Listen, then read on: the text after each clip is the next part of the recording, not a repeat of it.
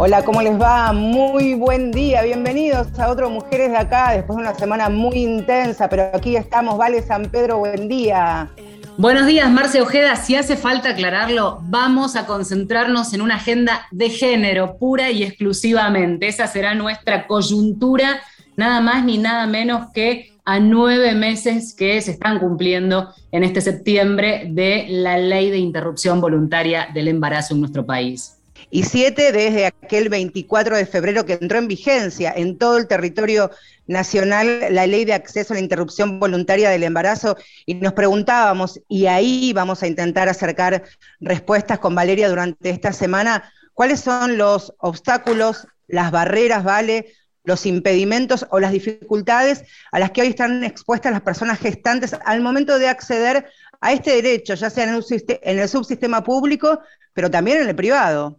Totalmente, porque si a fines de 2020 hicimos una seguidilla de programas pensando y acompañando cómo iba evolucionando el tratamiento de lo que finalmente fue convertido en ley. La propuesta durante este, este, año fue esperar a ver de qué modo se iba implementando, así como arrancamos este año contando que arrancábamos un 2021 con ley, ir acompañando la evolución de lo que se tiene que plasmar en cualquier ley votada en el Congreso. Tenés la letra de una ley, hay que empezar a ponerla en práctica. Acá la urgencia es la demanda de las mujeres para acceder a este derecho ya consagrado, pero la realidad siempre dista un poco de eso que dice eh, el papel, ¿no?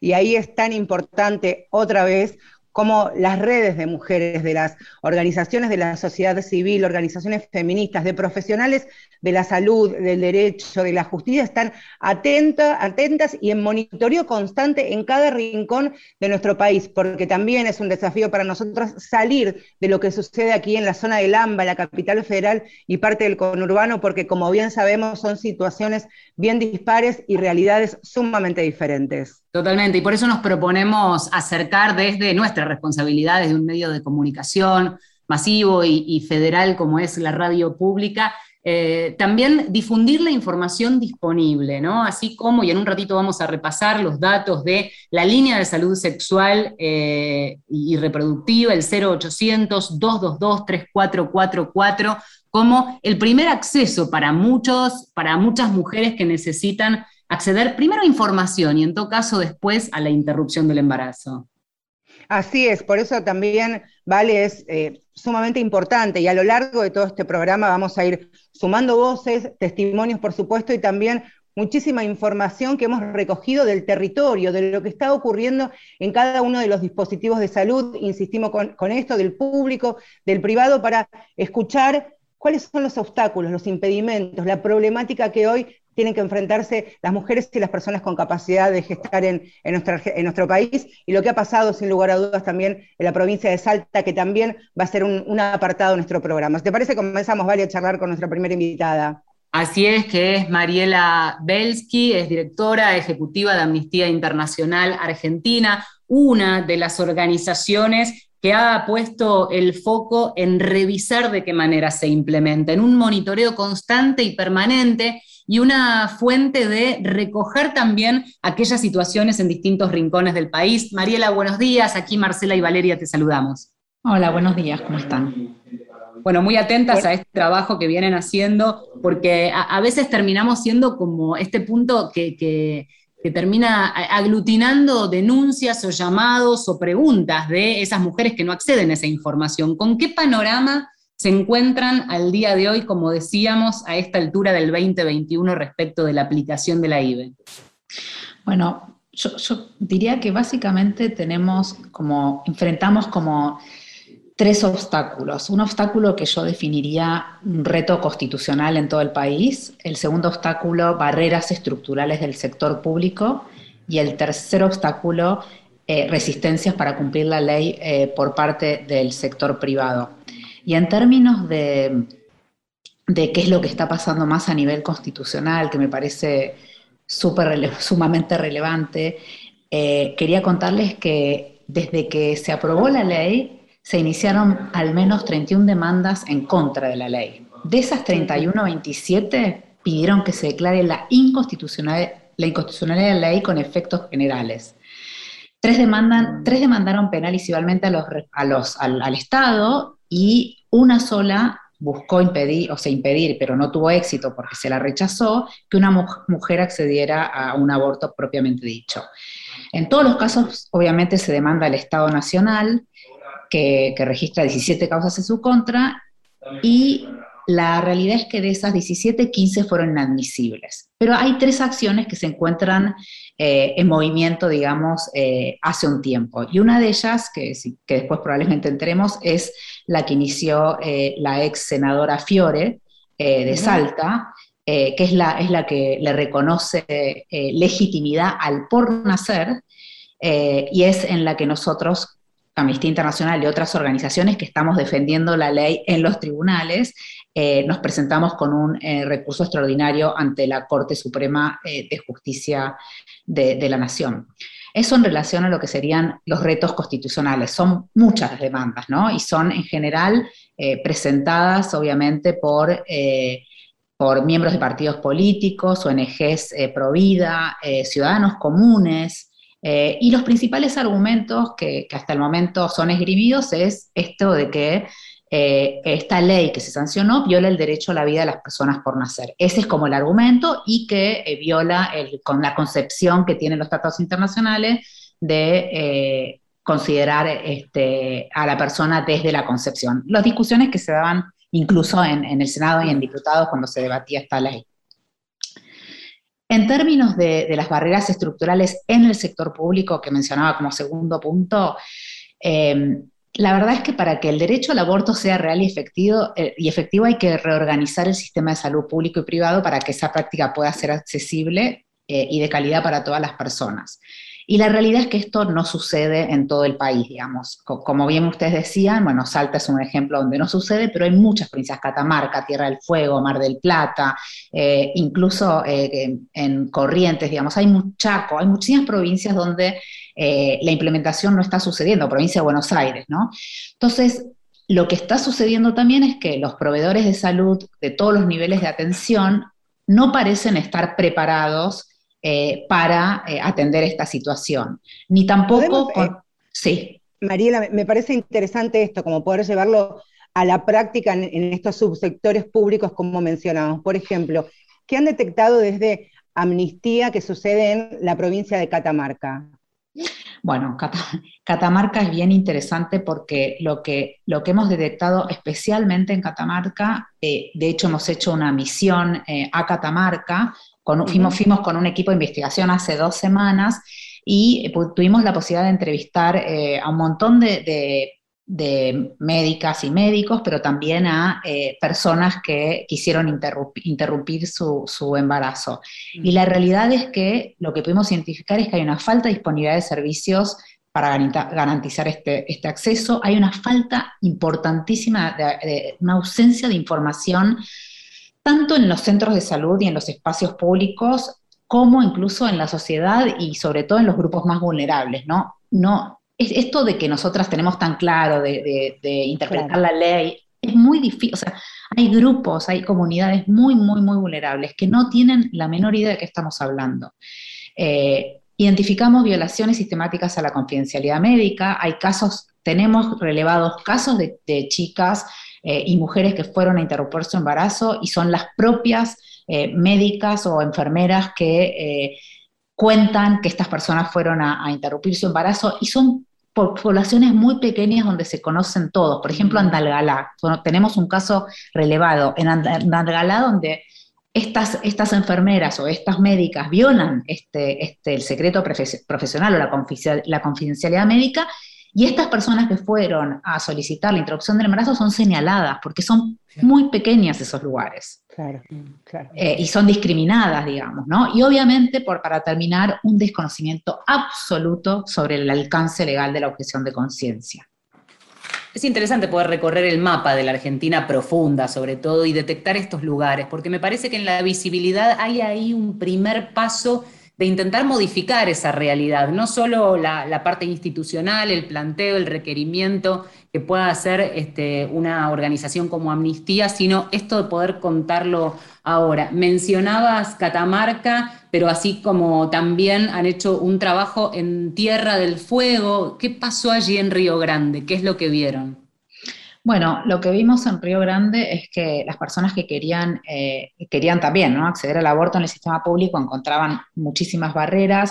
Está el caso especial del hospital regional, que en realidad es el único en la ciudad donde se puede realizar esta práctica eh, y no garantiza este derecho. O directamente eh, tenemos casos de mujeres que han ido a pedir interrupción del embarazo y se han encontrado con que todos los médicos son objetores de conciencia. Y ahí hay un tema, ¿no? O sea, es que, y lo dice la ley misma, vos no podés en un hospital público que presta un servicio público tener a todos los médicos objetores de conciencia. Al menos uno o una que no sea objetora, objetor de conciencia tiene que haber.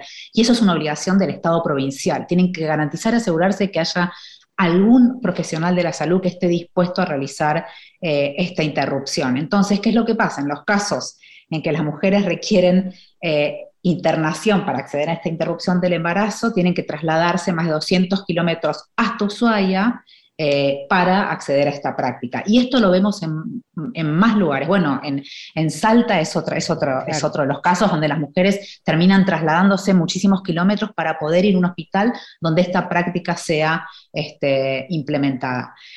Dicho esto... Te, quería hacer una pregunta que, me, parece, o por lo menos interesante para, hacerte. ¿Qué pasa en un, hospital de determinada ciudad que efectivamente todos los médicos o todos los profesionales de la salud son objetores de conciencia? Vos decís que el, hospital, el director, la directora del hospital, debe tener en su plantel, sí o sí, porque lo dice la ley, un profesional que garantice este derecho.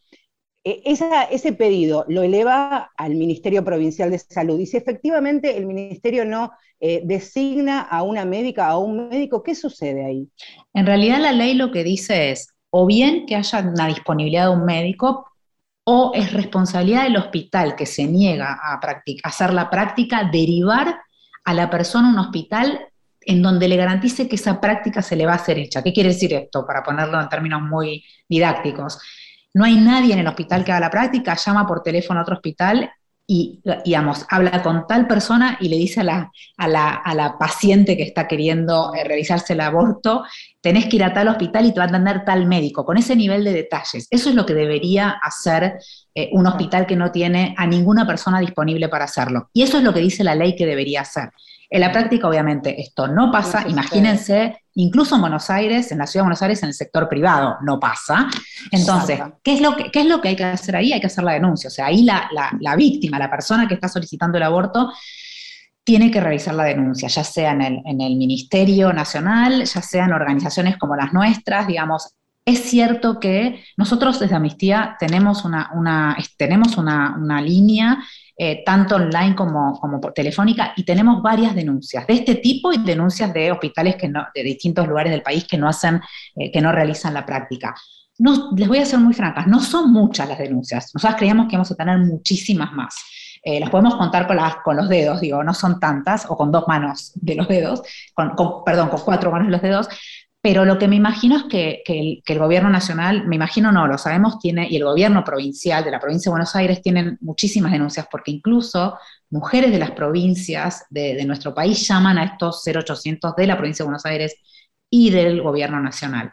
Lo que pasa es que también hay que visibilizar que si estamos diciendo que esa información para que las mujeres se enteren de que tienen acceso, de que tienen el derecho a acceder a esta práctica, mucho menos van a saber que hay un lugar donde denunciar la falta de acceso, ¿no? Es como... Exacto, exacto. Me parece una paradoja. Vos es que quería volver eh, Mariela, estamos charlando con Mariela Belsky, que es directora ejecutiva de Amnistía Internacional, y nos cuenta un poco sobre este monitoreo y trabajo a nivel federal que están haciendo de, de qué modo se aplica y en qué está fallando la aplicación de la ley de interrupción voluntaria del embarazo. Mencionabas Salta como caso particular, no solo porque fue noticia hace un par de semanas por el caso de una médica detenida, sino también por en general una provincia que tiene muchos, que presenta muchos obstáculos.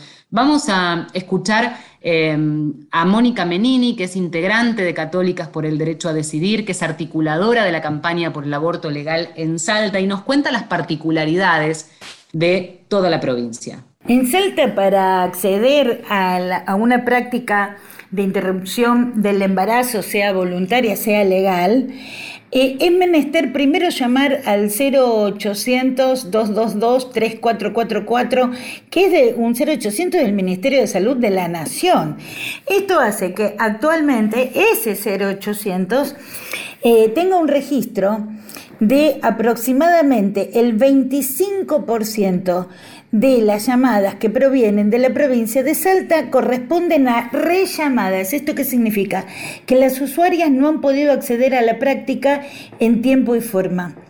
Entonces, tomamos en consideración que hay falta de equipos para la provisión de IBE y de ILE que es necesario hacer un llamado a las autoridades provinciales para que instrumenten medidas necesarias para garantizar el acceso y a las prestaciones de manera oportuna.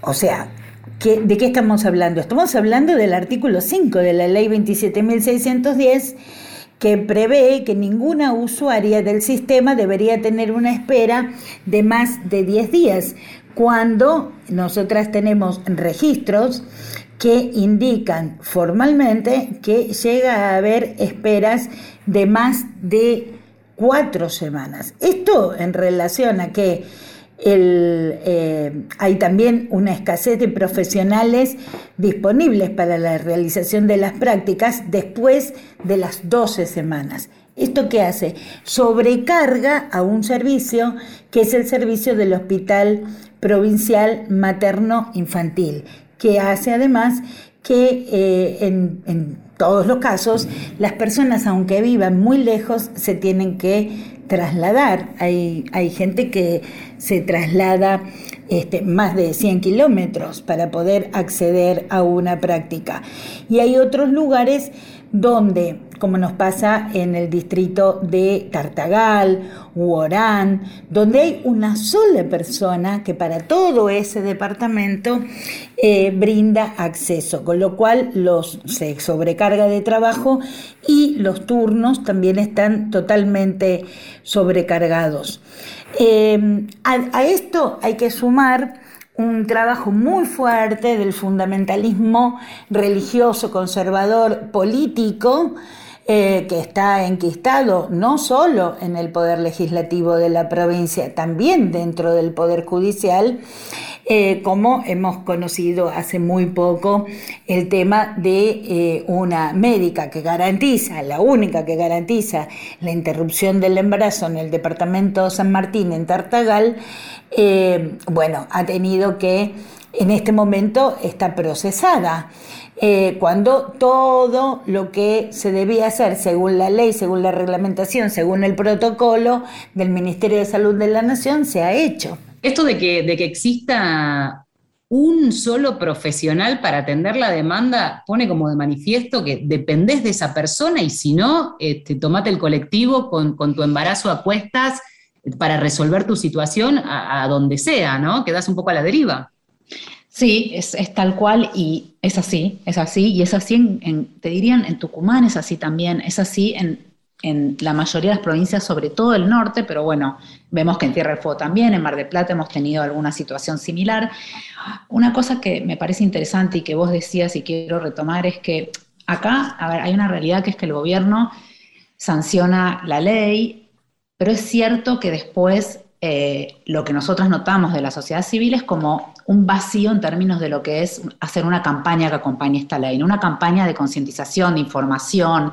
Eso notamos que falta y eso genera esto, ¿no? Genera que, que en muchas provincias hay muchas mujeres que primero no saben que, pueden hacer exigible este derecho, ¿no? Mm. Muchos médicos no saben qué les corresponde tampoco, ¿no? Hay, hay, hay como un vacío en ese sentido. Este, la sensación que tenemos es, bueno, el gobierno llegó, y lo, valoramos y es muy loable, ¿no? Una ley súper importante no solo para Argentina, para la región y el mundo, te diría, pero el gobierno dijo, bueno, yo apruebo la ley, ahora eh, vemos qué pasa en un contexto también de pandemia con la salud con, el Ministerio de Salud puesta la cabeza en otro lado, pero la realidad es que el tema de la implementación se ha hecho muy complicada, sobre todo sin una campaña de difusión para que se implemente, de difusión para, hacia los médicos y hacia las usuarias y, usuarias.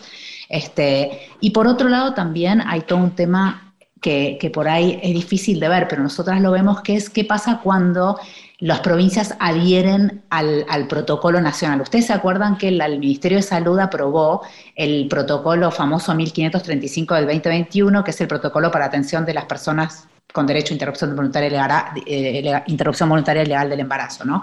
Que es el protocolo que le dice a los médicos básicamente qué tienen que hacer. Muchas provincias adhirieron a ese protocolo. ¿Y qué es lo que pasa? Una diría, bueno, esto, esto es muy bueno para los médicos porque es cierto que les da seguridad jurídica y es como una guía. Y eso es cierto, pero ¿saben qué pasa también con ese protocolo? Que lo litigan. Lo litigan y piden inconstitucionalidad. Y se abren más casos de litigio pidiendo la inconstitucionalidad del aborto. Un ejemplo, Mariela, muy puntual de lo que estabas contando acerca de esto me, imaginé, fue tan gráfico esta mujer o esta persona gestante subiendo a un colectivo y yendo de una ciudad a la otra eh, en, la provincia de Tierra del Fuego. Y más cerquita aquí, en la provincia de Buenos Aires, a comienzos de agosto, falleció una mujer, se estima, como consecuencia de un aborto clandestino e inseguro. Y desde la mesa de articulación de eh, de, la, campaña por el derecho al aborto legal, seguro y gratuito, eh, llevaron adelante primero la denuncia pública. Esta mujer era una zona rural de Marcos Paz, del barrio La Capilla, y, ella falleció en el hospital Héroes Malvinas Argentinas de Merlo. ¿Por qué? Porque según se supo, eh, la propia mujer no había querido ir directamente al hospital de Marcos Paz, porque se sabe que el servicio de ginecología u obstetricia y obstetricia no es amigable, no, no es receptivo al momento de atender este tipo de situaciones, no es de acompañar la situación posaborto. Entonces esta mujer viaja desde Marcos Paz a la localidad de Merlo y allí es cuando finalmente fallece. ¿Qué pasó en estos 20 días posteriores? Bueno, desde el Ministerio de, Salud de la provincia y también la institución local, la Secretaría de Salud, porque ese también a veces es un, un escollo, un nudo que hay en todas las cuestiones administrativas, se van a, reunir con la mesa coordinadora porque también, por otro lado, necesitan saber si efectivamente el, aborto eh, se produjo, eh, si la muerte de esta mujer fue, la mortalidad materna fue como consecuencia del aborto, pero me imaginaba esto, ¿no? Una mujer de una localidad a la otra, de Marcos Paz, del barrio La Capilla, hasta Merlo, porque se sintió destratada cuando fue al servicio. Sí, y, ese servicio debió haberla derivado a un hospital seguro, la debió haber llevado en una ambulancia, digamos, todo lo que se supone que dice la ley eh, que hay que hacer y no se hace, ¿no? Eh, y el tema de la objeción de conciencia es sumamente relevante porque en todos los hospitales es muy difícil encontrar eh, más de te diría, o sea, en, la mayoría de los hospitales no hay nadie dispuesto a hacer la interrupción y en algunos hay solamente una persona.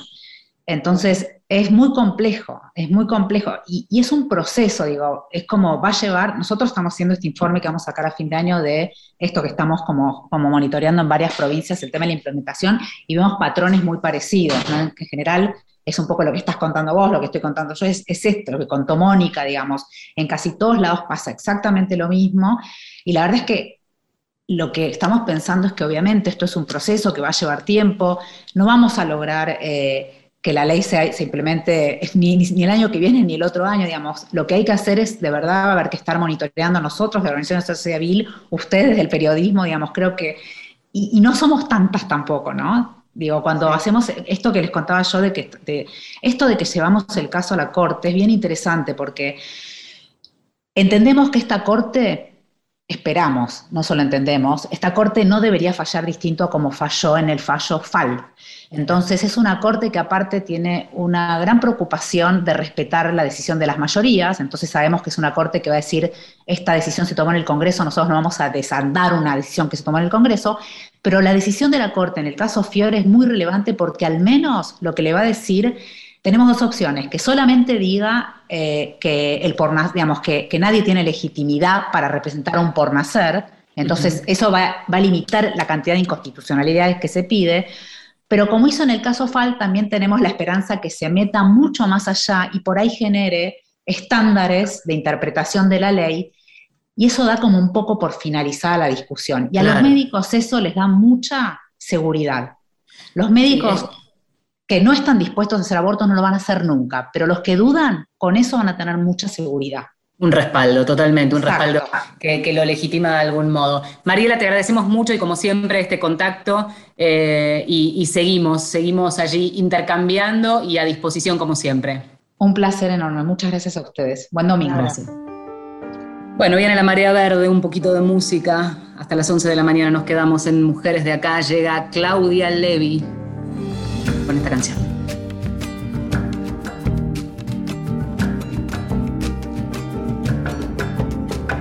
Venimos de los mares, del cielo con estrellas, venimos desde el fondo del barrio y de la arena, venimos con historias de madres y de abuelas, llevamos en la sangre secretos que nos queman, una marea verde nuevo que se abre a cada paso, una marea verde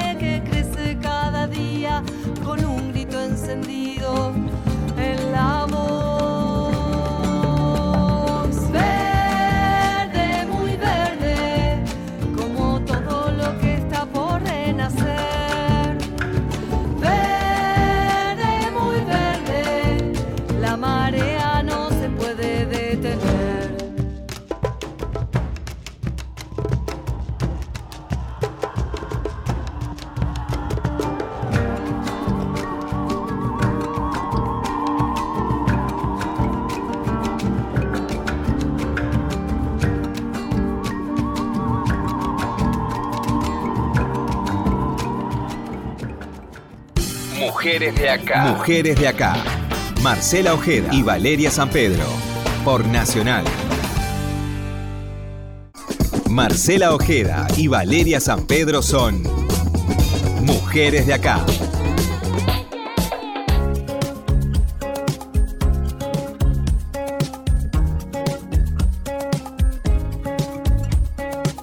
Seguimos eh, hasta las 11 haciéndonos compañía y nos propusimos para este programa profundizar sobre los obstáculos, las barreras, las dificultades que hoy día y en todo el país encuentran las mujeres y las personas con capacidad de gestar al momento de acceder a interrumpir voluntariamente sus embarazos, tanto en el sistema público como en el privado. Por eso hemos hablado con muchísimas organizaciones, las territoriales, las que están en red, en vigilia y en alerta constante para saber cuál es la realidad que está sucediendo en cada uno de los territorios. Uno de esos, vale, una de esas organizaciones es la Red de Profesionales de la Salud por el Derecho a Decidir, Amigas de la Casa, que siempre las consultamos y también son parte habitual de nuestro, nuestro programa, es organizadas, por supuesto, y divididas en distintas regiones de la Argentina. Y el momento de hacerles estas preguntas, cuáles son estos obstáculos que manifiestan las pacientes o las usuarias, y ellas también, porque están a cargo efectivamente de los servicios, por un lado, nos comentaban que hay un claro aumento en la demanda para interrumpir los embarazos en los dispositivos que ya venían funcionando, pero que ahora están sobrecargados de trabajo. Esto no significa, aclaran, que haya eh, mayor demanda para interrumpir embarazos, mayor demanda para realizar abortos, sino que hay una sobrecarga clarísima en los equipos que ya estaban operando. Otro de los temas fundamentales que plantea la red de profesionales es la medicación. Estamos hablando del misoprostol. El Ministerio de Salud ya había anunciado que incrementó la compra de 30.000 a 100.000 este, dosis eh, que, puso a disposición de los médicos. Pero Marce, lo que plantean los profesionales es el tema de, de la burocracia en todo caso hasta que ese medicamento llega a los efectores de salud. Sí, por eso lo, que reclaman es que directamente este recorrido administrativo sea a los efectores, sea a los centros de salud, a las salitas como cariñosamente les decimos, sino aquí es elevar el pedido a la Secretaría de Salud, esta a su vez que pida al Ministerio de Salud Provincial o el Nacional y llegue el medicamento, el misoprostol, el medicamento utilizado para los abortos seguros. También nos comentaban desde la red de profesionales de la salud por el derecho a decir, vale, que notan una falta de acceso, y esto me pareció súper interesante, a turnos cuidados complementarios. Cuando, por ejemplo, a una paciente, a una usuaria le tienen que hacer o análisis de laboratorio o ecografías, muchas veces hay demoras importantísimas al momento de otorgarles o darles los turnos y sabemos que en este contexto realizarle estudios complementarios es urgente, rápido y fundamental. Fundamental además porque estamos hablando de que la mayoría de los procedimientos son ambulatorios, pero acá la cuestión cuando decimos el aborto es legal no es solo conseguir sin la persecución eh, una receta de misoprostol, sino todo lo demás. Y acá me parece que vamos a anclar en este punto fundamental que es, el acompañamiento. Y cuando hablamos de organizaciones, ya no solo es el rol del Estado, aunque debiera serlo, y por supuesto estar presente y garantizar el acceso, pero lo venimos diciendo ya desde antes y ahora siguen teniendo este, mucha importancia las redes. Mencionábamos la de profesionales, pero hay otra pata fundamental que es las socorristas. Eh, y la red, cuando hablamos de red, lo interesante en un territorio como la Argentina, tan diverso, en su geografía y en su territorio, es que ellas son las que están en cada rincón, incluso ahí donde los efectores no llegan, no están, o aquellos médicos que todavía siguen esgrimiendo la, objeción de conciencia. Así que vamos a, a, quedarnos este ratito en Mujeres de Acá para hablar con una de las integrantes de Socorristas en Red, que tiene base en Neuquén, que es docente, que es acompañante de abortos. Belén Grosso, buenos días. Aquí Marcela y Valeria te saludamos. ¿Cómo va? Hola Valeria, hola Marcela, bien, muy bien por aquí. Estábamos leyendo el informe que presentaron esta semana, súper completo. Me, parece importante que empiezan a aparecer estos datos eh, que se parecen más a la estadística real, ¿no? Cuando hablábamos de los 500.000 abortos y era parte de un debate, que no, que sí, y decíamos, quizás no hay más interrupciones eh, del embarazo, sino que ahora empiezan a visibilizarse porque salen de la clandestinidad. Hablemos un poco de este panorama, de este informe del primer semestre, con qué se encuentran, con algunas de las características. Dale, les cuento. Sí, antes como compartirles, yo las, venía escuchando y vinculado a, bueno, a las dificultades y a los obstáculos que aún hay con el tema de, ejercer el derecho al aborto. Eh, nosotras, eh, nosotros desde la red sí nos estamos encontrando con mucha dificultad en la información sobre la ley, ¿no? Sabemos, muchas de las personas que llegan a socorristas saben que hay una ley, saben que se aprobó, saben que, hay ley de aborto, pero no saben cómo hacer, cómo ir a pedir, eh, qué paso seguir, qué, con quién tienen que ir a hablar, al hospital, al centro de salud, a los CAPS, ¿no? Me parece que eh, un obstáculo muy, muy, muy importante que está viendo en este tiempo tiene que ver con el derecho a la información, ¿no? Digo, una, eh, tenemos la ley, pero bueno, ¿qué se hace ahora con esa ley, ¿no? Digo, porque de a ratos pareciera que han hecho mucha plancha con la ley. Eh, entonces creo que eh, nosotras eh, a principio de este año fuertemente hicimos una campaña que, es de largo alcance también y que la vamos a seguir, em, bueno, sacando a los medios y mostrándola y llevándolo a muchos lados, pero tiene que ver con esa información de la letra de la ley, cómo hacemos legible, cómo hacemos, que, cómo hacemos cuidar a esa ley, cómo le damos vida a la ley y tiene que ver con, bueno, con esa tarea que muchas docentes creo que, que hacemos, y no todas, que tiene que ver con, bueno, hacer entender esa letra que a veces es muy difícil, ¿no? Entonces, es una, una preocupación pedagógica, cómo hacemos para que más gente se entere de la ley, para que más personas accedan y para que más personas conozcan el caminito, ¿no? Porque ahora hay mucha gente que va, pero si no da en la oficina correcta, si no da con, quien atienda la tienda eh, de manera amable y amorosa o afectada, o que le dé información precisa, confiable y rápida, como tiene que ser, eh, la verdad es que ahí eh, hay un punto muy importante que no se está cumpliendo, ¿no? Entonces también hay mucho de eso en esto de los obstáculos, ¿no? Y bueno, está la ley, pero ¿qué hacemos con esa ley también? Como un aporte a lo que venían diciendo. Belén, ustedes publicaron este informe de acompañamientos a, personas que deciden eh, hacer uso de su derecho a abortar. En este primer semestre del 2021 mencionaban que 6.517 personas se comunicaron con, socorristas en red para solicitar acompañamiento para abortar. Allí, digamos, la primera ancla, que, ¿de dónde eran, qué edades y con qué características llegan a socorristas? Porque imaginamos que también tuvieron que hacer un recorrido o caminar por un sendero hasta llegar a socorristas.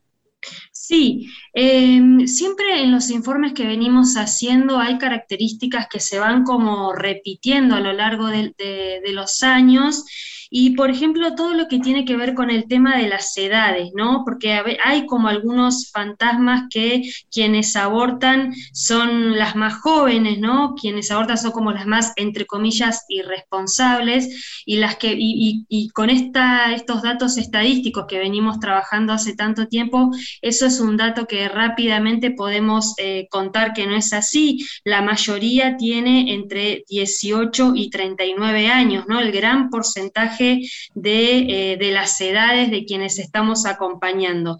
También un dato importante que, tenemos a partir de este año, es un dato que, nos importa mucho darlo a conocer también, es la autopercepción de género de quienes, eh, de quienes abortan acompañadas, acompañadas por socorristas, ¿no? Eh, la gran mayoría, por supuesto, que son mujeres, digo, 6.473 se autoperciben como mujeres, pero también hay 10 eh, no binarias que se abortaron acompañadas por nosotras, hay cuatro varones trans, hay tres lesbianas, eh, hay otras percepciones de géneros también y hay personas que no se identifican con ningún género, eh, hay 12 personas que, no se identifican con ningún género, ¿no? Em, son datos que a nosotras eh, nos importan, nos importan dar a conocer que hay un 56%, casi 57% que manifestó creer en alguna religión o en Dios, es un dato eh, muy importante, y de, la, de las 6.000 eh, personas que acompañamos, de esas 6.517 en este primer semestre, también hay 50 de esas personas que, eh, que, nos comunicaron y nos contaron que tienen alguna condición de discapacidad, ¿no? Hay también un 60% que tiene hijes al momento de conectarse con nosotras.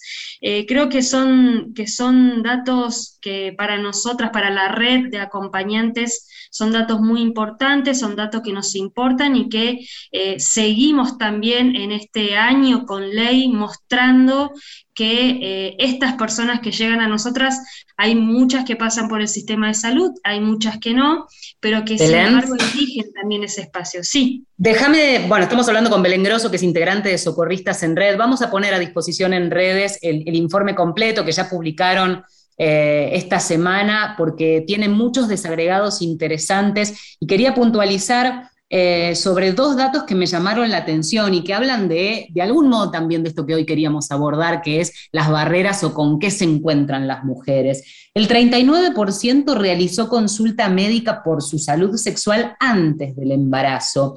Eh, quiere decir que hay 6 de cada 10 mujeres que quizás no tenían información de cómo prevenir, por ejemplo, un embarazo, cómo cuidarse. Y otro dato interesante es que el 24% realizó consulta por su embarazo actual eh, en, curso al momento de interrumpirlo en el sistema de salud. Es decir, que lo contrafáctico es que 76% de las mujeres que ustedes pudieron acompañar no había pasado por el sistema de salud. Este me parece que es el dato que todavía nos vincula con cierta, comillas, clandestinidad, habiendo ley, no fueron a un efector de salud a pedir por su derecho, recurrieron a ustedes.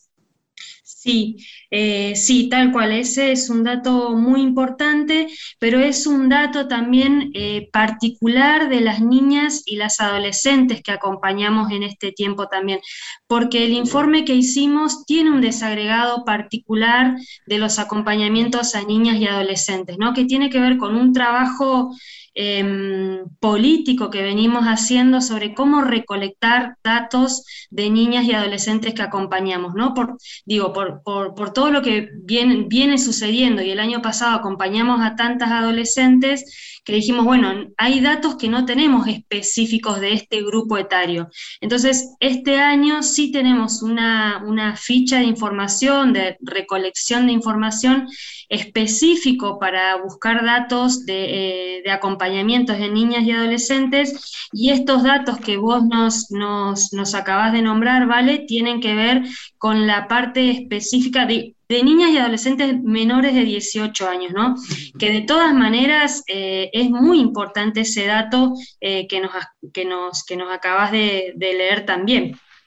Claro, Pensaba, pensaba también en, las realidades, eh, lo decíamos al comienzo del programa, tan, tan diferentes, tan, tan dispares, tan heterogéneas que se da en la Argentina, y pensaba también en aquellas personas que tienen la posibilidad de eh, o el privilegio incluso hoy día de ser usuarias o afiliadas al subsistema de atención privado. Quería preguntarte, Belén, si al momento de llegar a socorristas, antes habían tocado alguna puerta, habían usado su, credencial de la prepaga o directamente han ido a, a socorristas, más allá de los efectores públicos. Me refiero a las prepagas puntualmente. Y mm, mira, em, tenemos, eh, hemos acompañado personas que sí tienen eh, obras sociales y ahí el trabajo que estamos haciendo está vinculado más bien a, o sea, cuesta mucho el trabajo en, en el sector de salud privado, ¿no? Es más sencillo en todo caso hacer un trabajo que tampoco es sencillo, pero digo, tenemos como más facilidades o trabajo desarrollado como socorristas en el sistema público, porque hace años que lo venimos haciendo, y no tanto en el sistema privado. En el sistema privado em, es más difícil entrar, es más difícil que se hagan cargo de que hay una ley que tienen que garantizar, ¿no? Entonces ahí Em, como no lo podemos todo tampoco de socorristas, hacemos un trabajo con el sistema privado, pero bueno, en nuestro fuerte también, digo, el trabajo más, em, sí, de articulaciones tiene que ver con el, con el sistema público más que con el privado, aunque hacemos igual, ¿no? Como como fuerza para que eso suceda y hacemos cosas con el sector privado, digo, no es la misma relación, el mismo vínculo, y sí hay, bueno, mujeres que, llegan a nosotras y que han pasado por el sistema privado y que no les hacen lugar, digo, no hay alojo en el sistema privado o, se hacen los, los las desentendidas o les dicen, bueno, nosotros no, pero te pasamos el número de unas eh, mujeres que te van a ayudar. Digo, todavía eso sucede y es eh, costoso para las mujeres porque tienen que recorrer mucho también, ¿no? Van a un lugar, van a otro.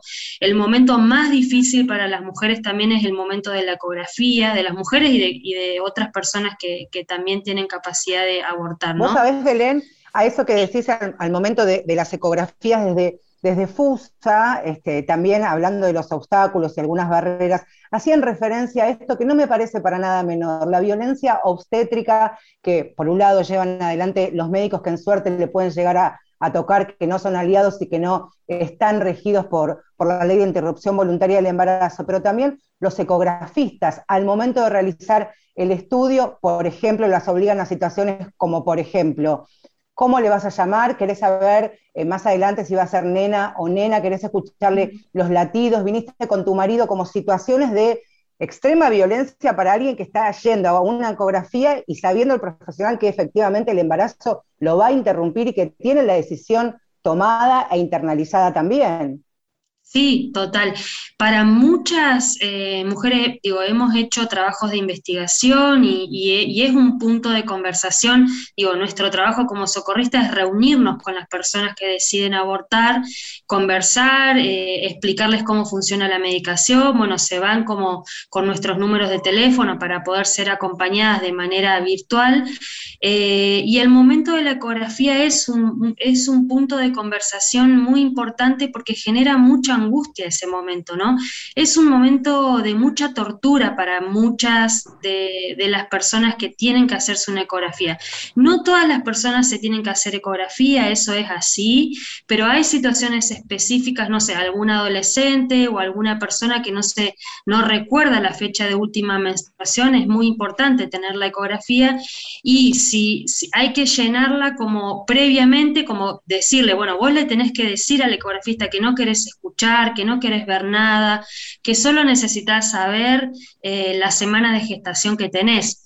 Em, porque si no, sí se transforma en un espacio, sí, de mucha tortura, incluso con los comentarios, con las miradas, con la no palabra también, porque hay ecografistas que no les hablan directamente, ¿no? Entonces eso también es un, nivel de violencia y de, inhumanidad, de, bueno, de mucha sí, de, una cosa muy, muy, muy fea pasa en esos momentos de ecografías, ¿no? Y Me parece que esto pone de manifiesto la importancia del acompañamiento. Es tan integral o abarca tantas áreas esto del acompañamiento. Información, por supuesto, eh, para estas distintas instancias, porque pienso que no siempre debe ser tampoco desde el lado objetor. A veces eh, simplemente sacar un turno, lo sabemos en esta Argentina pandémica, sacar un turno, llamar por teléfono, eh, no le decís a todo el mundo que es por interrupción, llegás a ese consultorio, el tipo tiene que atender, o, la mujer, a, un montón de más que están esperando en el consultorio y quizás hasta por desconocimiento o apuro no tiene el trato que debiera o el acompañamiento que la mujer está necesitando. Entonces, me parece que allí es donde además hay otra cuestión que salta de, necesidad, que es la capacitación. Capacitación cómo y a quiénes, ¿no? Sí, tal cual. Mira, em, una de las cosas que nos viene pasando mucho en este, en este tiempo de ley, digamos, es que hay muchas eh, personas por lo menos acá en Neuquén, ¿no? Digo, yo hablo como situadamente, em, que, que, van al sistema de salud, que les garantizan la medicación y la información, pero de todas maneras nos buscan para poder eh, ser acompañadas, ¿no? Entonces, esto que vos decís, Vale, es muy importante porque el sistema de salud no está preparado para acompañar los procesos de aborto, ¿no? Apenas ahora está como arrancando y, desde el año pasado creo que, ¿no? Con la garantización de las ILES, también que fue muy fuerte el año pasado en pandemia, eh, desarrolló ahí una técnica y, un modo de, hacer y de, mm, acompañar estas situaciones, pero no hay un acompañamiento eh, feminista, no hay un acompañamiento amoroso, afectivo porque bueno, porque no tienen tiempo, porque no hay disponibilidad para eso, y el aporte grande que estamos haciendo los movimientos como el socorrismo, hay otras, eh, otros movimientos que también hacen acompañamiento, pero el nuestro, bueno, la red de acompañantes que tenemos, tanto a nivel nacional como a nivel latinoamericano, con las compañeras de, bueno, de, acompañantes de Latinoamérica, tenemos estas características, ¿no? Bueno, de, pensar eh, el, al como el aborto cuidado, el aborto feminista, el aborto eh, acompañado. Amoroso, afectado, digo, tiene características que es, eh, que, es la red que nosotras eh, y nosotros venimos armando hace tantos años y, que la hemos desarrollado tanto y está muy fuertemente vinculada a la escucha, ¿no? Digo, a la escucha atenta, a la escucha de que intenta todo el tiempo ser desprejuiciada, esa escucha que va y que viene, ¿no? Que, bueno, que genera confianza, momentos eh, de sostén también. Entonces, creo que, bueno, eso el sistema de salud no lo tiene, no lo va a tener prontamente y por eso es también que, bueno, que quienes ahora van al sistema de salud buscan también ser acompañados, porque no es lo mismo abortar de manera acompañada que no, no, no alcanza solamente con tener la información, no alcanza con tener la ley. Entonces creo que todavía hay mucho trabajo por hacer, pero creo que venimos en un, en un movimiento de idas eh, y venidas muy interesantes también con el sistema de salud. Clarísima. Belén, agradecerte mucho a quien despedimos a Belén Grosso, que es integrante de Socorristas en Red y que nos está hablando, como decía, desde la provincia del Neuquén. Muchas gracias, Belén, por estos minutitos. Buen domingo. Muchas gracias, Marce, muchas gracias, Valeria, y a quienes están escuchando. Muy bien, la importancia de las organizaciones, del acompañamiento, de escuchar estas palabras, eh, bueno, parte de lo que queríamos conversar.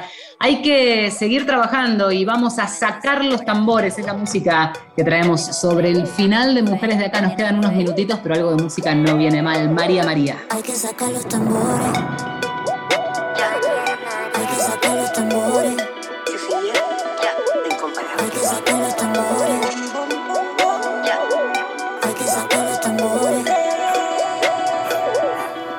Sacar los tambores. Una semana asesina. Está cambiando el clima. Todo está cuesta arriba. Cuesta llegar a la cima. Cuesta encontrar una rima. Hay que cuidar a la prima. Hay que ponerse a la fila. Hay que atrapar a la familia. Hay que salir arrancando. Hay que salir persiguiendo. Hay que esperar su momento. O va a explotar antes de tiempo. Yo no le pido favores. No entro en su juego de roles. Después de ensayos y errores. Hay que sacar los tambores. Hay que sacar. Hay que sacar. Hay que sacar. Hay que sacar. Ya vale en la despedida, me gustaría poner eh, la lupa un instante nada más en el apartado de la obligación de los servicios de salud, ¿no? De brindar información sobre los procedimientos y los cuidados posteriores, es decir, acompañar a quien ha decidido abortar voluntariamente después del procedimiento, saber cómo está, qué necesita y ante qué situaciones estar atenta si, por ejemplo, tiene que recurrir a una guardia. Bueno, de las organizaciones también exigen que este acompañamiento sea real y efectivo por parte de los equipos de salud del sector privado, porque a veces se reduce a recetar misoprostol, que vaya a la farmacia, que lo compre, que tenga su descuento por la prepaga y que después el procedimiento lo haga en soledad y en su propia casa y por supuesto también ante toda esta situación que comentábamos de casi lo clandestino, pero con una receta con un sello médico, ¿no? Me parece fundamental, no solo el rol de las prepagas, de las obras sociales, digo, del sector privado a través de estas eh, posibilidades, sino también el sistema público. Y en definitiva, de esto estamos hablando de la presencia del Estado, porque el Estado es quien controla, quien recibe las denuncias y aplica en todo caso eh, o, pone la lupa para exigir que se cumpla lo que este, se terminó votando como ley. Me parece fundamental esto porque no dejamos de hablar a lo largo del programa de organizaciones sociales, de un compromiso desde sectores que eh, desde hace rato vienen luchando para garantizar derechos a las mujeres, cuando hablamos de la red de profesionales, cuando hablamos incluso de sectores como eh, FUSA, eh, que se ponen a disposición, la, la red de socorristas, que trabajan en paralelo para garantizar un derecho que debiera, insisto, garantizar el Estado. Volvemos a repetir la línea, porque es en definitiva la alternativa, la primera alternativa. La línea de salud sexual es nacional, es gratuita, es confidencial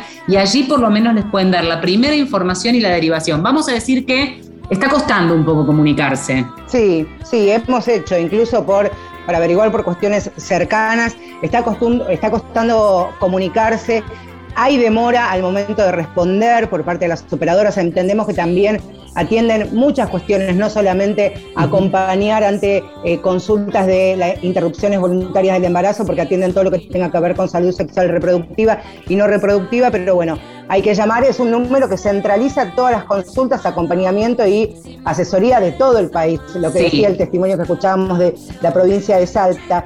Y algo que no vamos a dejar de mencionar, que tiene que ver con la provisión del acompañamiento post-aborto, de planificar lo que va a ser tu salud sexual y reproductiva, como por ejemplo la entrega de anticonceptivos. No reducir esto a ver carteles colgados en las salitas de atención, me decían de otras las organizaciones. Bueno, atención también a la provisión de todo lo que tenga que ver con anticoncepción para varones y también para mujeres, pero es como las frutas y las verduras, me dijeron, es por temporadas. A veces hay y a veces no, es lo que también están comentando desde las organizaciones que están en el territorio, ahí todos los días. Sí, y decir que también en el teléfono este también se puede denunciar cuando algo falla, porque esa es la vía en todo caso de comunicación para que se activen los mecanismos y reparar esos errores. Sabemos que estamos en construcción, son algunos meses, la ley está, eso es por supuesto que se celebra, pero poner la lupa era algo que también eh, era para nosotras un desafío en este programa feminista y de comunicación que llega a todo el país.